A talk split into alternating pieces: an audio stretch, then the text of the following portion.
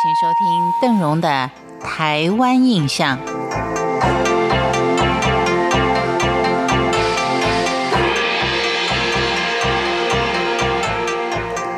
在新竹市，除了有新竹市消防博物馆可供我们参观，获取更多的消防知识之外，在新竹还有一个蛮特别的博物馆，叫做新竹市眷村博物馆。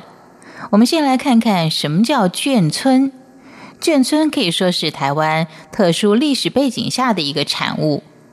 一九三九年，国民政府带着六十万国军部队来到了台湾。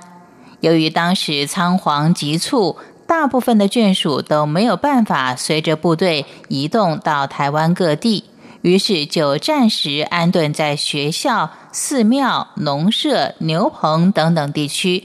因为准备随时要反攻大陆，所以并没有做常住的打算。后来由于管理上的需要，逐渐就发就发展出眷村这个名词。其实，在国民政府来台之前，中国大陆的军事单位也没有“眷村”这个名词。新竹市一共有四十有四十六个眷村，眷村包括了有陆军、空军、联勤、警备等多种军种跟部队。眷村里的建筑多半都是相当克难的。有句话就是说：“以竹船土瓦盖顶，竹筋糊泥为壁。”建构出一个封闭性的聚性的聚落与特殊文化，一般都认为眷村是国民政府来台之后才规划的。但是国军在进驻新竹的时候，空军就曾经有计划的规划军眷村。一九四八年底，曾经先派人员到新竹做了考察，了解部队移入营房跟军眷的居住空间。相对于空军有交通运输工具之便，陆军等部队就没有这么幸运了。他们是在且战且走的情况下仓皇撤退，眷属几乎是不可能跟着部队一起来台湾。只有连长的眷属，甚至营长以上干部的眷属，才可以随军撤退，或是经由其他部队安排来到台湾。因此，空军眷舍的需求当然也要比其他的军种为多。新竹市眷村的空军眷舍就有二十六个，比例上占新竹市眷村的一半以上。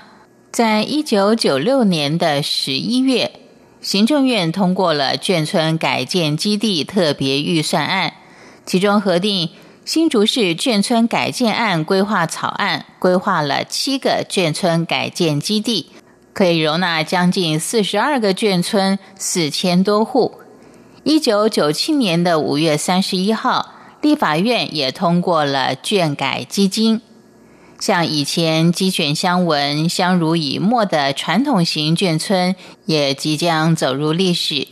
面对着眷村即将改建的计划。新竹市政府配合推动国军老旧眷村改建计划，对于即将消失的眷村特有的文化跟眷村文化保存工作，深感到是刻不容缓的事情。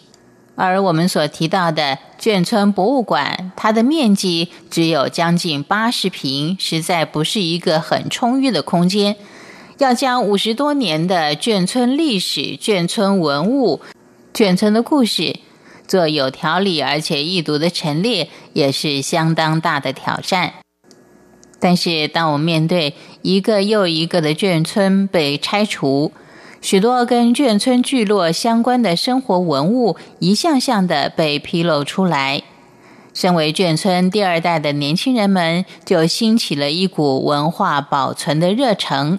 希望将过去眷村生活的克难精神，能够在博物馆中再度的让大家了解往日眷村生活的艰辛跟困苦。